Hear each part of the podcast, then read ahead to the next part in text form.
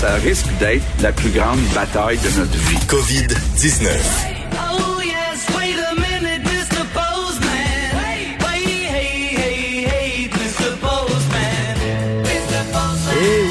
C'est Monsieur le facteur Dessureau. Salut, Richard. Vincent Dessureau, salut. Écoute, hier, ma blonde est revenue de, du studio ici. Elle est revenue à la maison parce qu'elle anime tous les jours, bien sûr, de midi à une heure. Puis elle me dit, hey Vincent, il y a tellement de belles coupes de cheveux. Tu l'avais même pas remarqué hier. Elle a dit vraiment tout bien taillé, tout bien coupé et Ouais, hein, j'ai eu droit Bravo. à une coupe maison, Fantastique. disons, euh, je dirais, chance du débutant. Je vais essayer de pas me... Non, non, mais une deuxième fois parce que, vraiment bien. comme disait, t'as plus besoin d'aller chez la chez la coiffeuse. Euh, ben j'ai dit oui parce que si tu voyais le bordel que ça fait dans une salle de bain, moi que les cheveux assez épais là, je, je vais ramasser des cheveux pour au fait moins. après ça? C'est la balayeuse, quoi? Ben tout, mais je veux dire, il y en a murs de, de la douche, euh, c'est le bordel. Mais déjà, quand, quand, quand, quand je, je clippe ma barbe, Ouais. là, moi aussi, des poils de barbe, c'est pris partout, mon Tu gars. là. Je passe trois jours à ramasser les poils de barbe. Bon, mais euh, Ouais. alors faut faut vivre avec. mais je vais être content de retrouver ma coiffeuse euh, quand Écoute, ça va rouvrir. Ce matin, euh, quand même, euh, coup de massue, hein, l'Organisation mondiale de la santé qui dit il va falloir peut-être apprendre à vivre avec le virus parce qu'il va peut-être toujours être là. Oui. Oui, effectivement. Quoique, faut, faut rappeler qu'il y a une possibilité qu'il n'y ait jamais de vaccin, mais euh, c'est le coronavirus, c'est quand même euh, fait un peu pour avoir un vaccin parce qu'il se modifie pas très souvent, là, comme le. VIH par exemple. Mais effectivement, on dit même avec un vaccin, il va falloir quand même le surveiller, mais tu sais, c'est pas le même niveau de surveillance. Là. Ben, tu sais, comme on a appris à vivre avec le VIH. oui, oui. Sûr. Je veux dire, on a le, le H1N1, par exemple, qui est dans la grippe saisonnière Oui. maintenant intégré, puis on, on vit avec.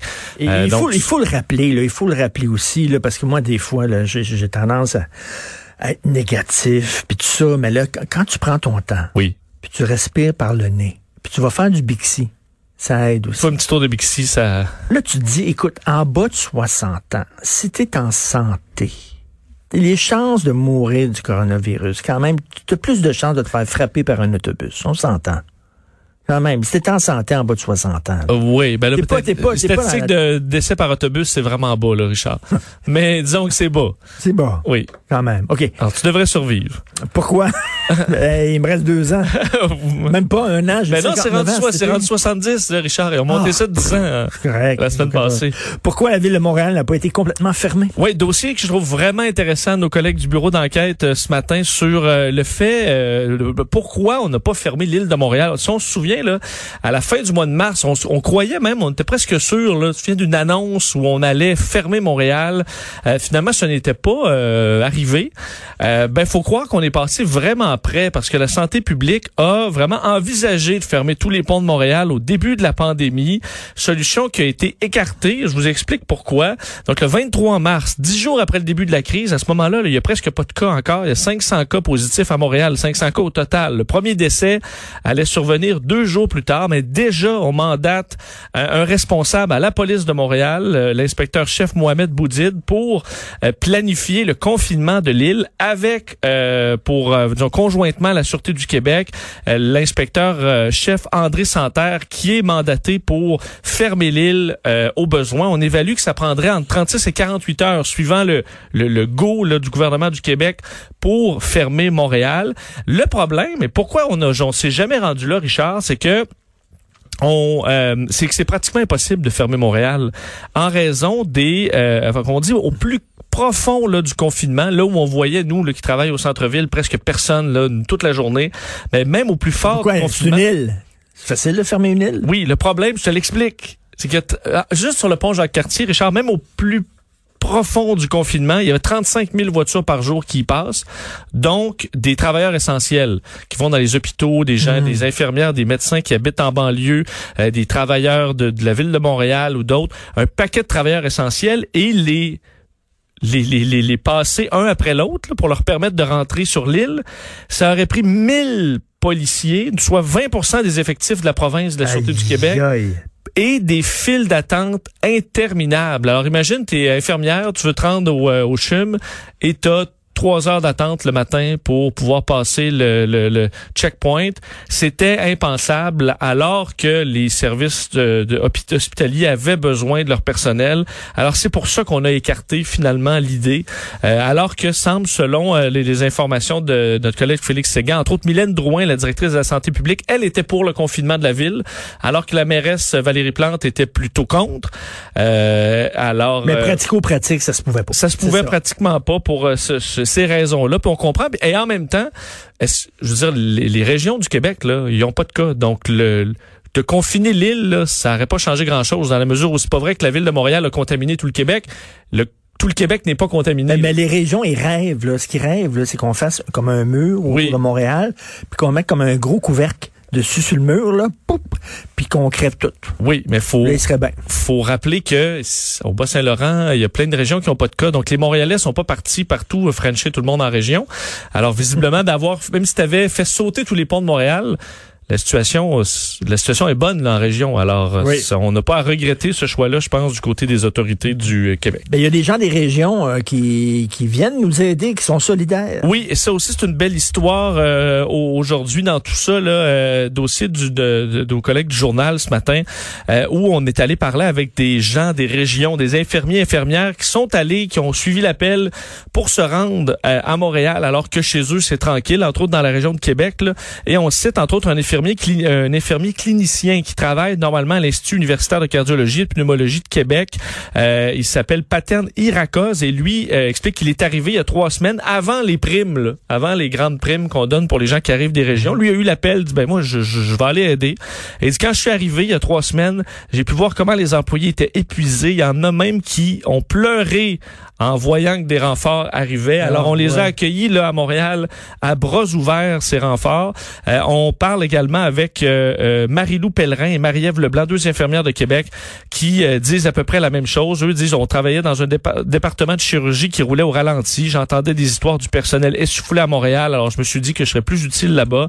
Alors, eux euh, travaillent au Centre intégré universitaire de santé et de services sociaux de l'Est de l'île de Montréal, euh, principalement dans des CHSLD. Alors, on dit là, nos anges gardiens, ceux qui sortent de leur région où c'est tranquille pour s'en venir à. Montréal, rester dans des hôtels loin de leur famille. Honnêtement, chapeau. Merci, que- merci, merci. et euh, ils ont des merci de leurs collègues euh, qui sont très contents de de- de- d'avoir des euh, de, de l'aide un peu provenant Ben oui. des régions. Groupe Aldo, ça va pas du tout, là. Non, c'est Groupe Aldo qui s'est euh, bon qui s'est placé là sous à l'abri de ses créanciers euh, dans les derniers jours. Ben, on n'avait pas la dette hein, d'Aldo qui euh, qu'on connaît maintenant aujourd'hui selon des documents euh, du syndic. L'ensemble des dettes du groupe Aldo, c'est 662 millions de dollars.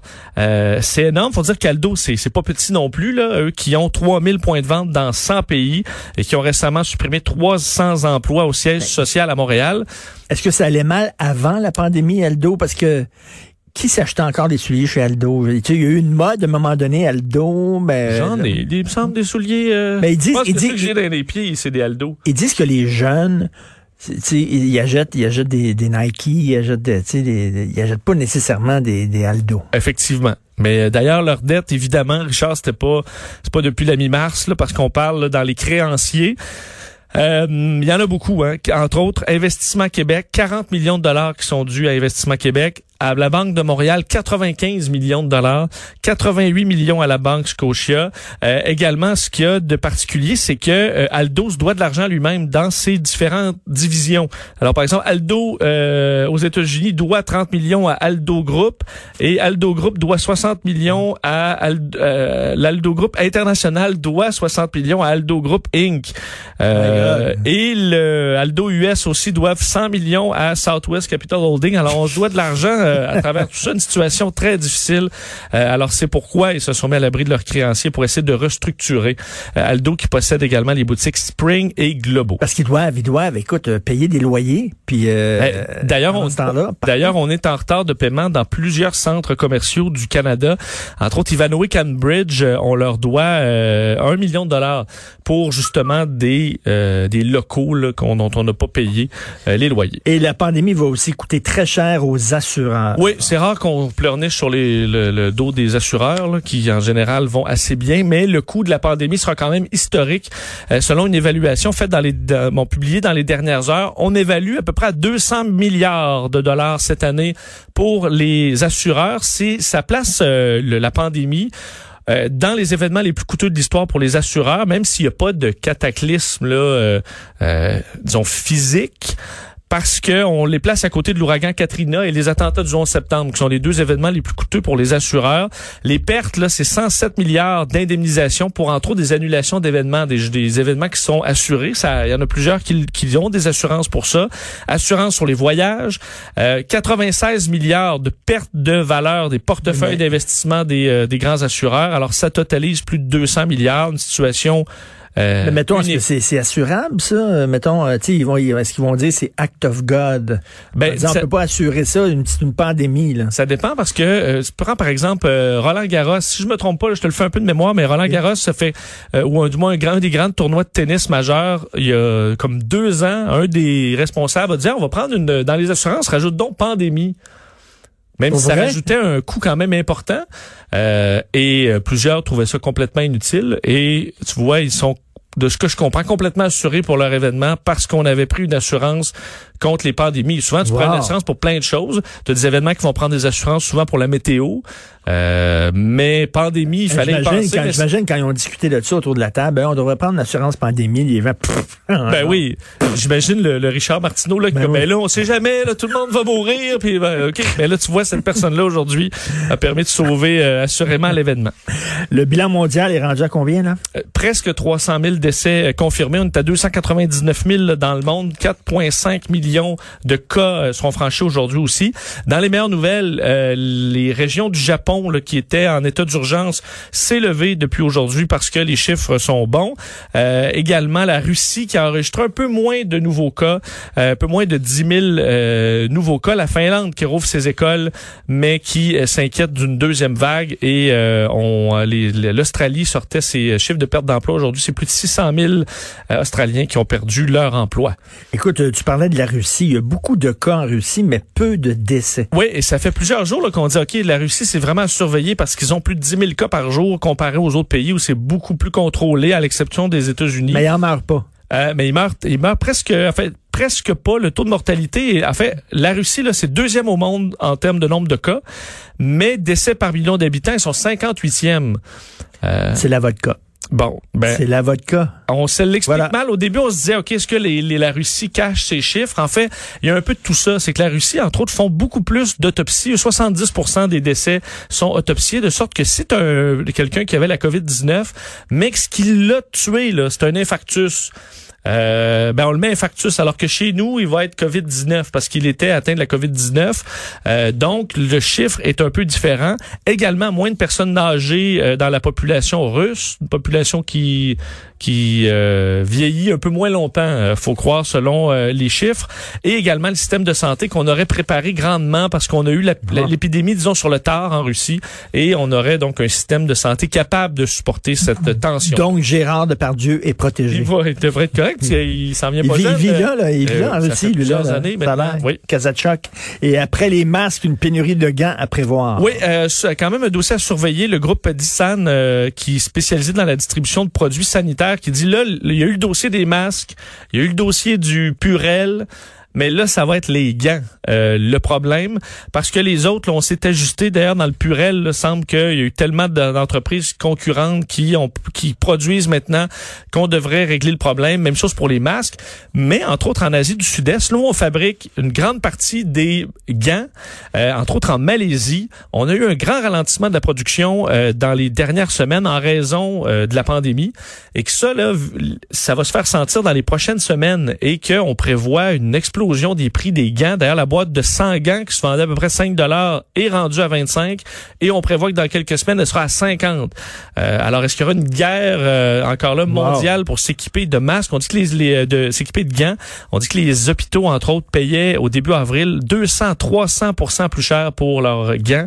Euh, évidemment, pour les masques et tout ça, ça l'est aussi. Alors ça rajoute dit- au coût du, du domaine de la santé. Le Purel, il en manque pas. Maudit qu'il y en a du Purel. Je suis euh, jamais mis autant de Purel, euh, c'est même. moi. Et heureusement, il en manque moins, même que dans les pharmacies. Là, des fois, c'est des compagnies un peu bizarres là, euh, qu'on n'avait jamais vues avant, mais il y en a. Le Purel qu'on a ici, là, à Cube Radio, Oui. il sent fort. Trouve pas? Ben moi, honnêtement, Quand tu t'en mets, là, ça sent, là, ça sent quand ça sent fort, ça me rassure. Je me dis que ça doit parce qu'on a des lingettes ici qui sentent fort et elles remplacent nos lingettes qui sentaient rien, puis je me sens rassuré. Le- C'est un gage pour toi Ben, je- d'efficacité. Ah, Je connais rien là-dedans, mais je me dis Ben, ça sent ça vraiment sente le- un peu, le- que ça arrache. Ça sent le désinfectant plancher. Là. Oui. Vraiment. Petites lingettes qui sentent l'eau de source là avant là, j'étais pas sûr. Merci, Salut. euh, Vincent Dessureau. Merci.